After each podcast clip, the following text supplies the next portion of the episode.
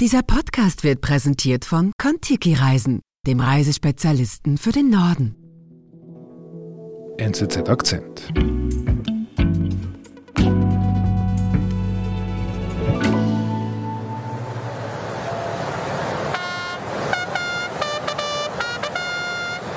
Es ist der 1. Januar. Wir sind in Brasilia im Regierungsviertel. Die Amtseinführung von Lula da Silva findet statt. Mhm. Zehntausende von seinen Anhängern sind gekommen, um ihm zuzujubeln. Lula hält eine leidenschaftliche Rede, wie man das von ihm kennt, ähm, weil sein Vorgänger Jair Bolsonaro dieser Amtseinführung fernblieb, nahm Lula die gelb-grüne Schärpe, quasi die Amtsschärpe von Repräsentanten von Minderheiten entgegen, Frauen, Schwarze, Indigene, Kinder. Mhm. Und nach dieser Amtseinführung, die sehr friedlich verläuft, hat man das Gefühl, dieser Machtwechsel, das jetzt ruhig verlaufen, gut verlaufen, ein Gefühl der Erleichterung hat sich breit gemacht. Jetzt äh, kommt alles gut. Viva a democracia! Viva o povo brasileiro! Dieses positive Gefühl hält nicht lange. Tausende Anhänger des abgewählten Präsidenten Jair Bolsonaro stürmten am Sonntag das Regierungsviertel in Brasilia. Nicolandica schildert, wie sie das im Land mitbekommen hat. Also Nico, du, du kommst ja jetzt gerade aus Brasilien. Tatsächlich, ich komme aus Brasilien, aber aus privaten Gründen. Ich war da in einem Kurzurlaub. Ich war jahrelang Korrespondentin mit Sitz in Rio de Janeiro, habe eine Verbundenheit in diesem Land, viele Freunde, die da sind. Und nach ähm, dieser ganzen Präsidentschaftswahlen im Oktober, die ich nah mitverfolgt hatte, hat es mich doch auch jetzt Wunder genommen. Wie ist die Stimmung in Brasilien? Du warst ja damals im Oktober, warst du ja bei uns im Studio und hast ja erzählt von diesem Graben, der herrscht im Land. Äh, wie, wie hast du denn das dieses Mal wahrgenommen? Ich empfand die Stimmung als, als relativ ruhig. Der Wahlsieg von Lula gegen den Amtsinhaber Jair Bolsonaro war jetzt zwei Monate her. Bolsonaro verschwand mehr oder weniger von der Bildfläche, hat seine Niederlage zwar nie offiziell anerkannt, aber auch die Proteste seiner Anhänger, die hielten sich in Grenzen. Sie richteten zwar zunächst Straßenbarrikaden auf und installierten danach Protestcamp. Äh, trotz allem aber muss man sagen, es war eigentlich alles äh, ziemlich ruhig. Mhm. Aber es blieb natürlich immer dieser kleine Zweifel, diese Frage, ob nach diesem aufgeheizten Wahlkampf nicht doch noch was kommen könnte. Mhm. Ja, was denn zum Beispiel? Bolsonaro hat in den letzten Jahren die Strategie von Donald Trump sehr stark nachgeahmt. Und da lag natürlich dieser Zweifel oder diese Skepsis in der Luft, ob sich in Brasilien etwas wiederholen könnte, wie damals mit dem Sturm aufs Kapitol. Mhm, okay, also das heißt, wie damals beim Sturm aufs Kapitol, da gab es ja eingefleischte Fans von Trump, die wirklich nicht daran glauben wollten, dass Biden gewonnen hat. Kann man denn auch da sagen, in Brasilien, da gibt es wirklich Fans von Bolsonaro, die das einfach nicht wahrhaben wollten? Tatsächlich gibt es ein kleiner, aber sehr radikaler Kern von Bolsonaro-Anhängern, die sich in Protestcamp vor Militärkasernen im ganzen Land quasi festgesetzt hatten über die letzten Wochen. Mhm. Die sind geprägt von Fake News. Sie sind überzeugt, dass die Wahlen gefälscht wurden. Und die haben einfach quasi ihre Zelte aufgeschlagen, haben da übernachtet, haben da gelebt vor dem Militär, vor dieser Militärkasernen. Das hatte seinen Grund. Mhm, welchen? Sie wollten, dass das Militär eingreift und die gewählte Regierung von Lula stürzt, mhm. weil nach ihrem Verständnis natürlich Lula nicht rechtmäßig gewählt wurde. Mhm. Warum hoffen Sie sich vom Militär dieses Eingreifen? Das Militär hegt Sympathien grundsätzlich für Bolsonaro. Er selbst ist ein ehemaliger Fallschirmspringer, kommt also aus dem Militär. Unter ihm gewann das Militär an Einfluss. Er vergab 6.000 bis 8.000 Regierungsposten an Militärs, ehemalige Militärs, darunter hohe Ministerposten. Unter Lula ähm, haben sie die Befürchtung, dass sie diese mhm. natürlich alle verlieren könnten. Mhm. Also das heißt, die hoffen jetzt quasi, dass das Militär irgendwie noch irgendetwas macht. Genau, sie hoffen eigentlich, dass das Militär sich hinter sie stellt und Lula stürzt. Okay. In dieser Situation bist du also in Brasilien, kurz vor Silvester. Was passiert danach? Ich kann mich erinnern, wie gesagt, ich war privat dort, dass ich dann irgendwie kurz gelesen habe, dass Bolsonaro jetzt einen Flug genommen hat nach Florida und ähm, er hat das eigentlich ziemlich kommentarlos einfach gesagt. Er wird jetzt wegreisen für einen Monat. Und Lula trat eben am 1. Januar wie geplant sein Amt an, wie wir das eben gehört haben, ziemlich mhm. reibungslos. Okay, und was passiert danach? Lula ist eingesetzt, es war alles ruhig. Mhm. Aber in den Tagen nach dieser Amtseinsetzung braute sich etwas zusammen, das im Nachhinein unterschätzt wurde. Also es kursierten auf den sozialen Medien ein Aufruf zu einer Fete, quasi Festa, brasilianisch, da Selma, also ein, eine Fete von Selma, der an diesem 8. Januar stattfinden sollte, also am Sonntag. Und was heißt dieser, was heißt dieser Ausdruck Festa da Selma? Dieser Ausdruck heißt eigentlich nichts anderes als die Fete von Selma. Das war aber ein Codewort, weil Selma abgeändert wurde von Selva. Und das Wort Selva, das eigentlich Dschungel bedeutet, wird aber in Militärkreisen in Brasilien verwendet als ein Kriegsaufruf. Aha, okay. Also da wird aufgerufen mit einem ganz bestimmten Datum, 8. Januar, zu einem Art Fest des Krieges. So etwas ähnliches, ja. Okay. Und was passiert danach? Dieser Aufruf, das war ein Aufruf wie zu jeder Party, aber mit Kost und Logis. Man kann gratis mit dem Bus von Campinas, von irgendeiner Stadt äh, nach Brasilia gefahren werden. Man bekommt Essen, man bekommt Snacks, Abendessen, es ist gesorgt für einen Schlafplatz, es ist gesorgt für saubere WCs. Also eigentlich ein All-Inclusive-Fest, für das okay. alle mitmachen dürfen. Die Aufforderung, um was es genau geht, ist nicht klar. Okay. Es wird aber immer von Patrioten gesprochen, die man braucht. Mhm. Und äh, wie man dieser Satz, Tomado de poder pelo proprio povo, das eigentlich übersetzt bedeutet Machtergreifung durch das Volk, das ist ein Schlagwort, ein Schlagsatz, der immer wieder auftaucht. Okay, und das kursiert in diesen Tagen in, den, in der ersten Januarwoche? Das kursiert in der ersten Januarwoche total ungefiltert in mhm. diesen ganzen sozialen Medien und Kanälen. Okay, und du kriegst so etwas mit? Nein, ich bekomme ehrlicherweise überhaupt nichts mit. Wahrscheinlich wie die meisten Brasilianer. Es ist Sommerzeit, es ist Ferienzeit. Alle haben frei und hängen irgendwo am Strand rum und erholen sich irgendwie von den Feiertagen. Mhm. Ähm, diese Messages, die sind vor allem in einer Bubble von, von radikalen Anhängern von Bolsonaro zu lesen. Okay. Wir sind gleich zurück. Wann haben Sie das letzte Mal einfach nur die Schönheit der Natur genossen? Den Alltag hinter sich gelassen? Kontiki-Reisen, der Nordland-Spezialist, entführt Sie auch diesen Sommer auf direktem Weg in den Norden.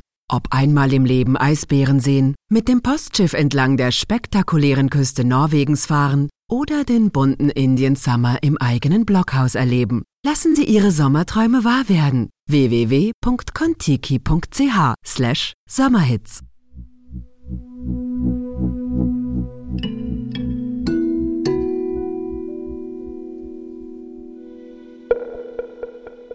Und dann, dieser 8. Januar, was passiert am 8. Januar? Dieser 8. Januar war eben der Sonntag und ich kann mich erinnern, wie ich äh, durch ein Quartier von Rio spaziert bin und ähm, mir überhaupt nichts erwartet hat. Hat mein Handy noch ausgeschaltet auf Flugmodus und dann irgendwann habe ich das Handy angemacht, kurz nach 15 Uhr nachmittags und dann ploppen WhatsApp-Messages auf und quasi zwei gleichzeitig von zwei verschiedenen brasilianischen Freunden und der eine schreibt mir, mach mal den Fernseher an. Mhm. Und schickt mir ein Video, wie er seinen Bildschirm zu Hause vor dem Fernseher gefilmt hat. Okay. Und dann mache ich dieses Video an. Und sehe, wie irgendwie da dieser Platz in Brasilia, also von diesem Regierungsviertel, irgendwie mit Tausenden von Leuten voll ist und irgendwie ein Chaos herrscht. Dann mache ich die WhatsApp vom anderen auf der mir sagt, hey, ein Mob überfällt gerade irgendwie das oberste Gericht und den Präsidentenpalast. Mhm. Dann sitze ich mich in ein Café, mache mein Handy an, Globo News, das ist der Fernsehsender, den man in Brasilien schauen muss, wenn so etwas passiert, und sehe dann plötzlich bei Globo News, dass die die ganze Zeit Videos einspielen von Handykameras, welche diese Bolsonaro-Anhänger, die diese Gebäude gestürmt haben, ähm, selber auf den sozialen Medien publiziert haben. Que é a porra do STF, cara. Que a porra do STF. Man sieht keine schönen Bilder. Man sieht, wie sie quasi diese Gebäude gestürmt haben, wie sie Sitze rausreißen aus den Plenarsälen, Glasscheiben zerstören, Computer zerstören, auf den Boden urinieren. Diese Zerstörung auch die ganze Zeit feiern. Also sie filmen sich dabei so selfie-mäßig und schreien herum. Sie wollen eigentlich wirklich in die Welt rausbringen, wie sie jetzt da quasi gerade alles zerstören.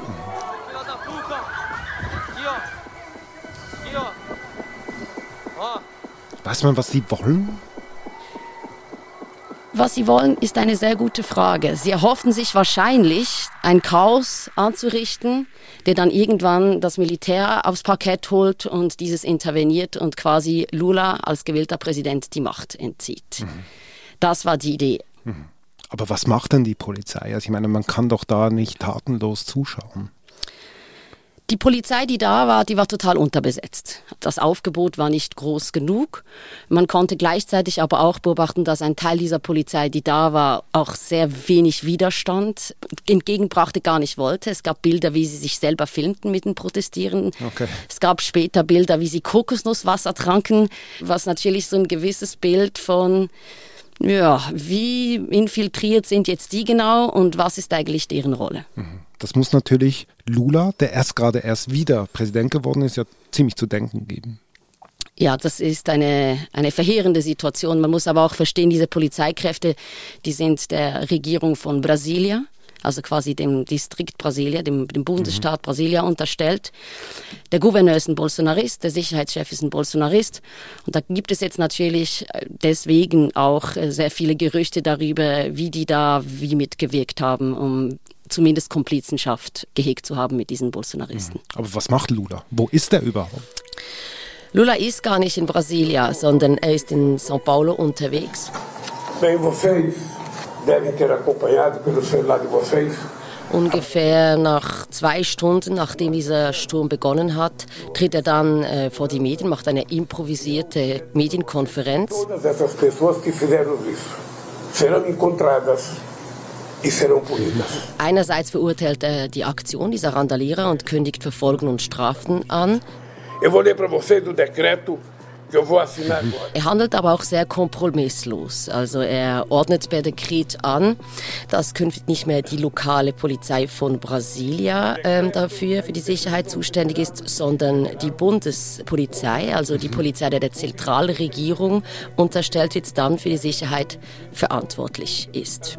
No Distrito Federal marcada por atos de violência e invasão de prédios públicos. Also er greift massiv ein. Er greift massiv ein. Okay. Hilft das? Ab dem Moment geht es ruckzuck. Ähm, es kommen Sondereinheitskräfte, sie stürmen die Gebäude ein, nehmen Hunderte von Protestierenden fest und innerhalb äh, weniger Stunden ist dann eigentlich das Gebäude wieder geräumt. Um drei Uhr wurde, wurden sie gestürmt und kurz vor sieben Uhr abends war eigentlich ähm, wieder Ruhe im Quartier. Krass. Es ist extrem krass. Es ist ein Desaster, wie diese radikale Minderheit gewaltbereit ist und keinen Respekt hat vor den Institutionen mhm. und auch vor dem Rechtsstaat. Also sie urinieren ja wirklich mhm. darauf, es ist symbolisch gesehen wirklich, äh, sie glauben nicht daran. Andererseits muss man auch sagen, auch wenn jetzt es da eine gewisse Komplizenschaft gab von Polizisten und von gewissen Politikern, sobald diese Macht übergeben wurde an die anderen Polizisten, haben die eingeschritten und plötzlich war der Spuk vorbei. Okay, also was möchtest du damit sagen, dass eigentlich das erste Bild dieses, dieser instabilen brasilianischen Demokratie, dass wir das jetzt mit ein paar Tage Abstand vielleicht ein bisschen differenzierter anschauen sollen? Die brasilianischen Institutionen wurden in den letzten Jahren sehr stark attackiert, immer wieder, aber zeigten sich eigentlich immer wieder sehr widerstandsfähig, trotz Attacken. Und das ist ein bisschen dasselbe passiert an diesem Nachmittag. Es gibt Leute, die sie in Frage stellen, aber grundsätzlich werden sie respektiert und sie sind stabil. Trotzdem, für mich als Außenstehender, als neutraler Beobachter, also für mich stellen sich da immer noch viele Fragen. Da stellen sich sehr viele Fragen. Es stehen natürlich neben den radikalen Bolsonaristen, die da waren, ist die Frage nach dem Gouverneur, was der für eine Rolle hatte, nach seinem Sicherheitschef, was der für eine Rolle hatte, wer wie viel davon wusste, wer diese ganzen Bewegungen finanziert hat, wer diese ganzen Bewegungen von diesen Bussen finanziert hat, die nach Brasilia gekommen sind, so quasi die Hintermänner. Mhm. Das muss jetzt alles geklärt werden. Okay. Und was glaubst du, ist das jetzt einfach eine Anekdote und ab jetzt kann Lula schalten und walten oder wird das jetzt ein Ereignis sein, das in die Geschichtsbücher eingehen wird für die moderne brasilianische Demokratie? Ich äh, würde meinen, ja. Ich glaube, das ist ein historischer Tag für Brasilien, weil so hätte, hätte man einfach nicht erwartet, man hat darüber geredet, man hat darüber spekuliert und trotzdem sind jetzt die Leute geschockt, was sich an diesem 8. Januar 2023 ereignet hat. Politisch gesehen glaube ich, dass Lula davon sogar profitieren könnte. Das wird sich hm. jetzt natürlich zeigen in den nächsten Monaten. Bolsonaros Zustimmung ist in den Keller gefallen. Die jüngsten Umfragewerte von Datafolia vom jetzt gerade Mitte, Ende Woche zeigten, dass über 90 Prozent der Befragten diese Randalen total verurteilen. Mhm. Es gibt viele Bolsonaro-Wähler, die sich von diesem radikalen Mob distanzieren möchten, wollen, nichts damit zu tun haben, die natürlich auch damit zeigen, sie glauben an diese Institutionen und das geht ihnen zu weit. Viele Politiker aber auch, die eigentlich konservativ sind und Bolsonaro nahestehen, wollen sich davon distanzieren, haben sich davon distanziert, aber auch Unternehmen. Es ist gut möglich, dass diese Hetzerei von Bolsonaro das Gegenteil erreicht hat, als er eigentlich wollte. Das Land, das einst total gespalten war, das ist deswegen sicher nicht jetzt in eine Einheit, aber vielleicht ähm, sind gewisse Leute ein bisschen näher zusammengerückt, weil man so eine Radikalität einfach nicht unterstützen möchte.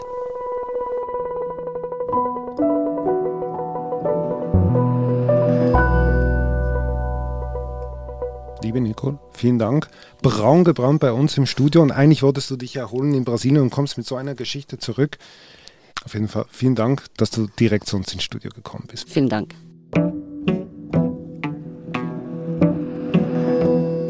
Das war unser Akzent. Produzentin dieser Folge ist Antonia Moser. Ich bin David Vogel. Bis bald.